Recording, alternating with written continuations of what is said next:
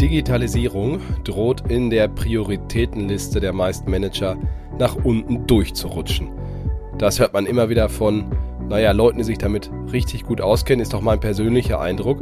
Und da traf es sich gut, dass in dieser Woche in Köln die jährliche, wie kann man sagen, Hohenmesse der Digitalisierung stattfand, die Digital X mit über 20.000 Unternehmerinnen und Unternehmern zu Gast. Wir von Markt und Mittelstand sind dort Medienpartner und ich nehme Sie jetzt mit auf die Reise durch diese Veranstaltung. Markt und Mittelstand, der Podcast. Deutschlands Stimme für Familienunternehmen. Aktuelles und Zukunftsthemen rund um den Motor der deutschen Wirtschaft. Mit Thorsten Giersch.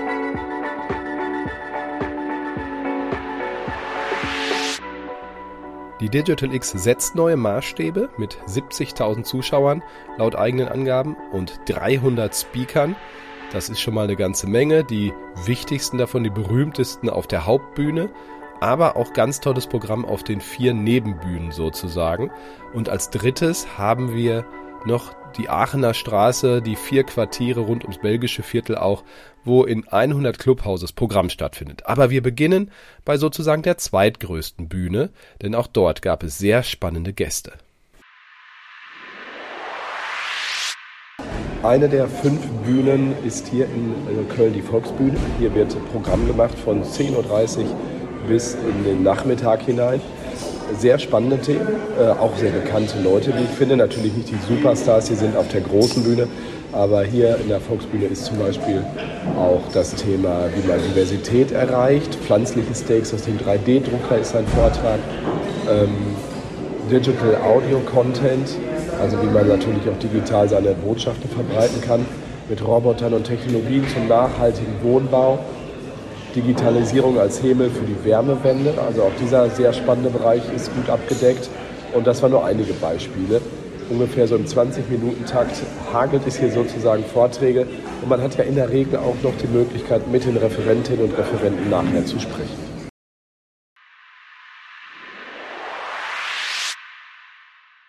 Gerade noch auf der Bühne, hier in der Volksbühne auf der Digital X, Anahita Esma Sadeh, Danke, dass du dir noch kurz Zeit nimmst. Du hast über Diversität gesprochen. Was ist Diversität für dich? Frage ich mal so.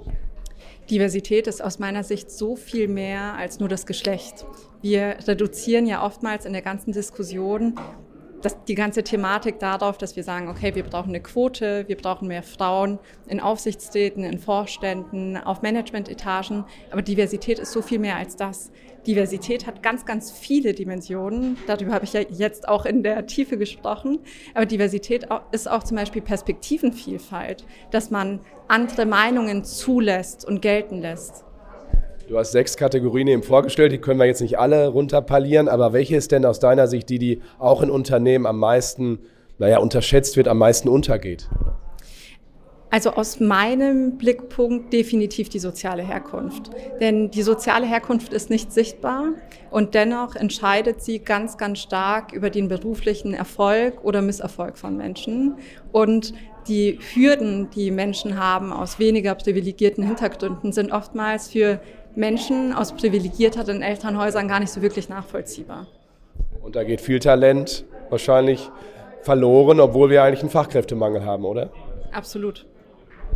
Ähm, was glaubst du, können Unternehmen machen, um Diversität zu fördern? Was kann jeder Einzelne von uns aber auch machen?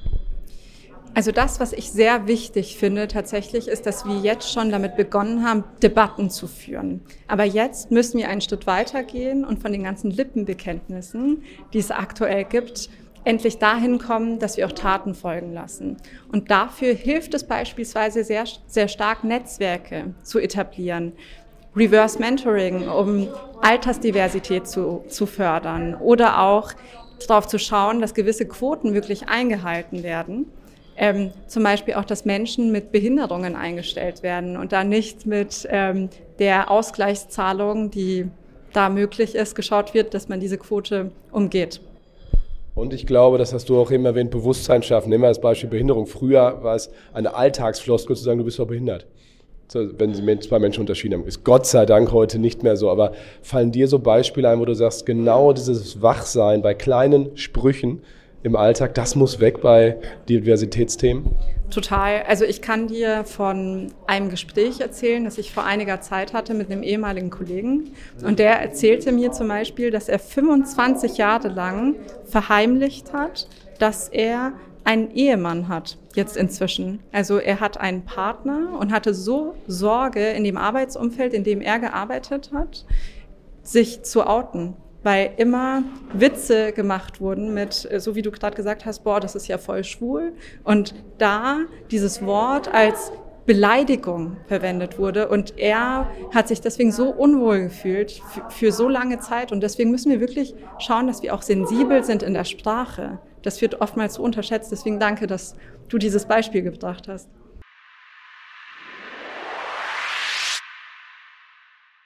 Ich stehe auf der langen Aachener Straße. Hier sind im ganzen Stadtgebiet ja rund 100 Brandhouses. Also das sind in der Regel natürlich Bars und Restaurants, die von Organisationen sozusagen für zwei Tage gemietet worden sind, um hier ihren Kunden oder auch potenziellen Kunden Informationen zu geben.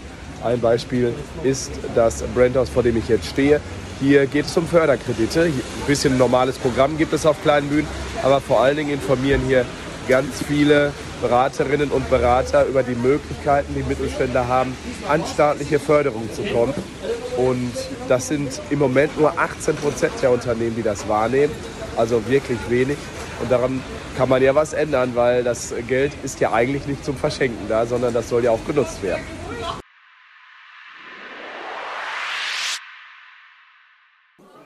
Als Medienpartner darf Marktor Mittelstand ausnahmsweise mal hier im Brandhaus die Bühne entern. Wir sind direkt nach dem Vortrag von Hermann Simon hier. Ich grüße Sie, Herr Simon, dass Sie sich noch ein bisschen Zeit nehmen. Sie sind Experte für Pricing unter anderem und haben zum Thema Inflation hier gerade parliert. Und Benjamin Springhup ist bei mir. Sie haben bei der Telekom viele Aufgaben, unter anderem auch das Förderprogramm Schubkraft. Dazu kommen wir gleich. Herr Simon, ähm, Inflation ist ein großes Problem für die Unternehmen in Deutschland. Können Sie das in 45 Sekunden kurz zusammenfassen? Ja, die Kosten explodieren wenn es nicht gelingt, die Kosten in höheren Preisen weiterzugeben, dann steuert man dem Bankrott zu. Das ist das Kernproblem. Und auf der anderen Seite die Kosten intern aber auch im Griff haben, oder? Ja, ein Ansatzpunkt neben Preiserhöhungen ist natürlich, Kosten runterzubringen, entsprechend zu investieren in Digitalisierung, in Automatisierung. Unseren Erfahrungen nach kann man etwa 50 Prozent der Kostenerhöhungen in Preisen reinholen, 25 Prozent durch Kosteneffizienz und 25 Prozent muss man leider schlucken. Aber immerhin 75 Prozent davon sind durch Digitalisierung vielleicht optimierbar, Herr Springhup. Jetzt haben Unternehmen schon natürlich viele Kostenfaktoren, gerade Energie, die Personalthematik. Warum je, jetzt noch in Digitalisierung investieren, wenn es doch eh gerade so schwer ist? Weil es genau das Richtige ist, äh, eben jetzt in die Zukunft zu investieren.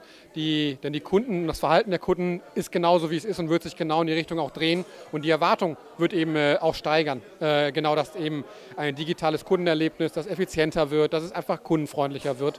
Und deswegen ist es trotz der ganzen Themen ein wichtiges weiterhin. Und dieses sich gefördert in die Zukunft sozusagen dann zu leisten oder auch leistbar zu machen, ist genau die Chance. Und die Förderprogramme dafür sind da, um jetzt in Digitalisierung zu investieren. Herr Simon, ich gehe noch mal kurz hinterher. Warum senkt Digitalisierung die Inflation idealerweise? Aus zwei Gründen. Einmal auf der Kundenseite sorgt Digitalisierung für mehr Preistransparenz. Man kann Preise leicht vergleichen. Deswegen ist es schwieriger, Preise zu erhöhen oder teurer zu sein. Als die Kunden sofort gehen. Weil die Kunden das sofort merken und zum billigeren Produkt wechseln. Und äh, zum Zweiten, vor allem auf der Arbeitsseite, man kann nicht Löhne kürzen oder da äh, zu eng sein, weil man den Nachwuchsmangel hat. Also muss man die Menge der eingesetzten Arbeit kürzen und das gelingt nur mit Digitalisierung und Automatisierung. Das heißt, die Notwendigkeit dort zu investieren, die ist stärker als je zuvor. Es gibt die große Bühne, da stehe ich jetzt hier die Inspiration Stage, so heißt sie. 3800 Menschen passen auf die Tribüne. Und hier, das darf man so sagen, ohne die anderen abzuqualifizieren, sind die ganz großen, ganz berühmten Gäste. Unter anderem spricht gerade, hört man vielleicht Frank Thelen, der berühmte Investor. Andere Gäste, die da waren, sind Steve Wozniak, der war im Gespräch mit Hagen Rickmann und unserem Verleger Wolfram Weimer. Jessica Alba, die Schauspielerin, die aber auch Unternehmerin ist und ein Milliardenunternehmen inzwischen ihr eigen nennen darf, ist zu Gast. Und zum Beispiel Harper Reed, auch ein Tech-Pionier der ersten Stunde sozusagen. Ich hatte nachher im WIP-Zelt Gelegenheit, ihn zu fragen, was Digital Leadership für ihn ausmacht. Digital leadership is a complicated topic because I think the answers to have das ist ein sehr komplexes Thema. Wichtig ist vor allem zu verstehen, dass es dabei nur bedingt um Technologie geht. Zuallererst müssen Führungskräfte im digitalen Zeitalter in der Lage sein, die richtigen Leute einzustellen. Nur mit diversen Ansätzen, also einem Team mit unterschiedlichen Erfahrungen, Ideen, Horizonten, nur so kann man den Zugang zur digitalen Welt bekommen, in der wir leben. Es gibt da nicht den einen CEO, den einen Chef, der die eine Antwort hat. Es gibt verschiedene Wege. Digital Leadership ergibt sich eben über die Mitarbeiter und geht nur über Diversität. Not digital answers. It's really about the employees and the team, and I think diversity is the number one thing. Auf der Digitalix geht es auch immer sehr politisch zu. So war auch das Thema digitale Bildung, das ist ja auch ein großes, nicht nur für Eltern, ein Thema. Und aus dem Panel Talk habe ich nachher zwei Gäste im VIP-Zelt, deswegen Entschuldigung für die Lautstärke ein bisschen, noch erwischen können für ein paar Nachfragen. Gerade waren wir noch auf der großen Bühne hier auf der Digital X. Aber jetzt haben wir hier im VIP-Zelt noch ein paar Minuten äh, für Nachfragen. Bei mir ist Stefanie Kreusel, sie ist die Konzernbeauftragte für digitale Bildung und Schule der Deutschen Telekom. Und vom Lehrerverband, der, vom Deutschen Lehrerverband, der Präsident ist bei mir Heinz-Peter Meidinger. Grüße Sie. Hallo.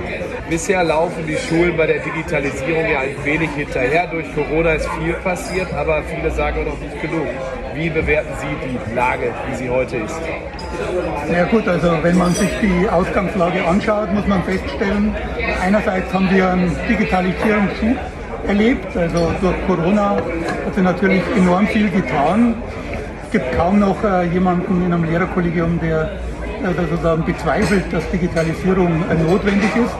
Auf der anderen Seite haben wir eine riesige Bandbreite zwischen Schulen, die nicht mal über WLAN verfügen, äh, über kein schnelles Internet äh, und auf der anderen Seite Schulen, die vorreiterbereit sind. Was muss man tun? Ich glaube, äh, es sind drei Dinge. Das eine ist, man muss endlich mal äh, für verlässliche Grundlagen, für eine verlässliche IT-Infrastruktur an Schulen sorgen. Also dazu gehört schnelles Internet, dazu gehört auch der Support. Das ist ein großes Problem. Das zweite ist, man muss Schulen, glaube ich, auch mehr Freiraum geben, sich fortzuentwickeln diese starre Steuerung durch Ministerialbürokratie, die wir vielfach haben, ist, glaube ich, hier nicht förderlich. Auch das haben wir in der Pandemie gesehen. Und das Dritte ist, wir brauchen eine Fortbildungsoffensive für Lehrkräfte, äh, die einerseits staatliche Lehrerfortbildung sein kann, auf der anderen Seite, glaube ich, müssen auch Schulen die Möglichkeit haben, selbst äh, Fortbildungsveranstaltungen einzukaufen. Frau Kreusel, das klingt nach viel Arbeit. Ähm, vieles davon muss der Staat, die Länder natürlich erledigen. Aber wo sehen Sie äh, als Unternehmen bei der Deutschen Telekom auch gewisse Möglichkeiten und ja vielleicht sogar Verpflichtungen? Ja, also die Politik trifft die Entscheidung, stellt die Mittel bereit und die Unternehmen setzen um. Und das war ein äh, praktischen Beispiel nochmal zu zeigen. Also wir haben ein Unternehmen oder jedes Unternehmen hat strukturierte Abläufe, ist das Equipment gleich, weil nur so kann man miteinander kommunizieren. Und äh, Lehrer sollen in erster Linie unterrichten und lehren und nicht im äh, Managen von irgendwelchen Devices. Und das ist eben jetzt auch in der Pandemie deutlich geworden, dass der IT-Support in den Schulen fehlt, auch nicht vorhanden sein kann, weil man es bisher so mal anders unterrichtet hat. Und insofern ist das, äh, dieser, dieser Service, diese, diese Dienstleistung und die Befähigung, auch mal Digitalisierung zu arbeiten, ganz wichtig. Das ist Aufgabe, also mal, das ist unser Home das können wir, das ist die Kernkompetenz von Unternehmen wie zum Beispiel der Deutschen Telekom. Herr Meininger, wie hat die Digitalisierung das Lernen an Schulen schon verändert und was erwarten Sie für die nächsten Jahre? Meine Tochter ist zwei. Wie wird das sein, wenn sie in die Grundschule dann kommt in vier, fünf Jahren? Äh, also ich glaube, man muss erstmal mit einer Illusion aufräumen, äh, dass durch Digitalisierung äh, keine Anstrengung mehr notwendig ist beim Lernen oder so. Dass also, also das Lernen sozusagen erübrigt, das macht alles der Computer und die Programme. Ich glaube, äh, diese Hoffnung wird sich nicht erfüllen. Den Nürnberger Trichter werden wir auf die Art und Weise nicht erfinden. Äh, auf der anderen Seite hat natürlich äh, Digitalisierung enorme Chancen auch für. Also wenn man sich anschaut, die Diagnose, wo Schüler stehen, Lernstandserhebungen, ja, also Diagnosetools, äh, individuelle Förderung, äh, dass also Kinder dann und Jugendliche auch selbst äh speziell auf sie zugeschnitten mit entsprechenden Programmen äh, Fortschritte machen können.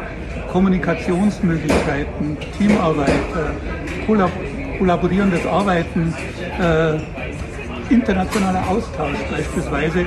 Also äh, da gibt es, glaube ich, eine ganze Menge an zusätzlichen Möglichkeiten durch die Digitalisierung. Äh, und was mal möglich sein wird, ich glaube, das können wir uns noch gar nicht vorstellen. KI ist ja erst am Anfang.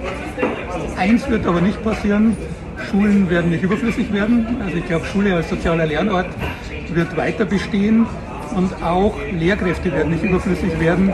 Also eine Lehrkraft als äh, Motivator, als jemand, äh, der sozusagen dann andere auch begeistert äh, von dem, äh, was wissenswert ist.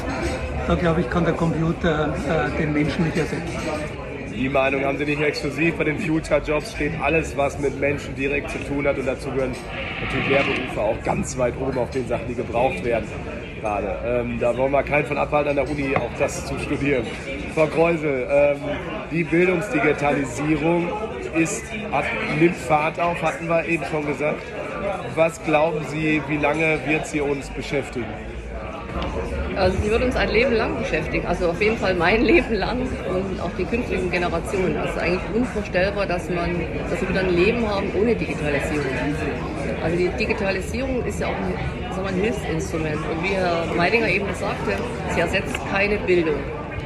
Und die richtige Balance unterzufinden zwischen äh, Dingen, die digitalisiert werden sollen und vielleicht auch manche Dinge, die man nicht unbedingt digitalisieren muss. Das ist wichtig, also diese digitale Balance. Und insofern ja, wird uns das begleiten. Wichtig ist eben die Medienkompetenz dabei auch, dass man ja damit umgehen kann. Digitale Ethik, ganz wichtig. Wie bewege ich mich im Netz? Was lade ich herunter? Von wem ist das? Wo setze ich meinen Like oder Dislike? Weil das sind alles Sachen, die wichtig sind, die man auch äh, Lehrern und Schülern, auch Eltern beibringen muss, eben im Umgang im Netz. Frau Kreusel-Hermanninger, vielen Dank für das Gespräch und noch eine schöne Veranstaltung. So, ich verlasse jetzt aber die große Bühne und mache mich auf dem Weg in die drei anderen Quartiere sozusagen, um mal zu schauen, wer da noch so unterwegs ist. Eine der vielen Bühnen hier in den vier Quartieren in Köln, die zum Digital X Areal gehören, gehört zum Equal Esports Festival. Das gibt es zum zweiten Mal. Hier kommen vor allen Dingen Schulklassen vorbei und lassen sich von Expertinnen und Experten aufklären. Alles rund um, naja, E-Sports eben. Also wie Games entstehen zum Beispiel, die einige auch süchtig machen können. Und äh, ich habe darüber gesprochen mit einem der Referenten. Jemand, der beim Equal Sports Festival mitmacht, ist Patrick Hamitz. Äh, Patrick, ähm, was waren deine Erlebnisse hier schon am ersten Tag? Ähm, bei mir konnten Sie lernen oder ein bisschen was darüber erfahren, wie, äh, wie Spiele designt werden, um Spielende möglichst lange an sich zu binden und dann quasi möglichst lange Spielzeiten zu generieren und dann innerhalb dieser langen Spielzeiten natürlich auch wieder Geld machen wollen, indem sie den Spielenden irgendwas verkaufen. Also der, der Trend geht ja hin zum Game as a Service und ähm, das bedeutet, dass Spiele möglichst lange einfach bei den Spielen ankommen wollen und je länger die Leute spielen, desto wahrscheinlicher ist es halt auch, dass sie irgendwann mal im Spiel noch Geld ausgeben. Und da kläre ich halt drüber auf. Das war die Digital X 2022 als Podcast-Version.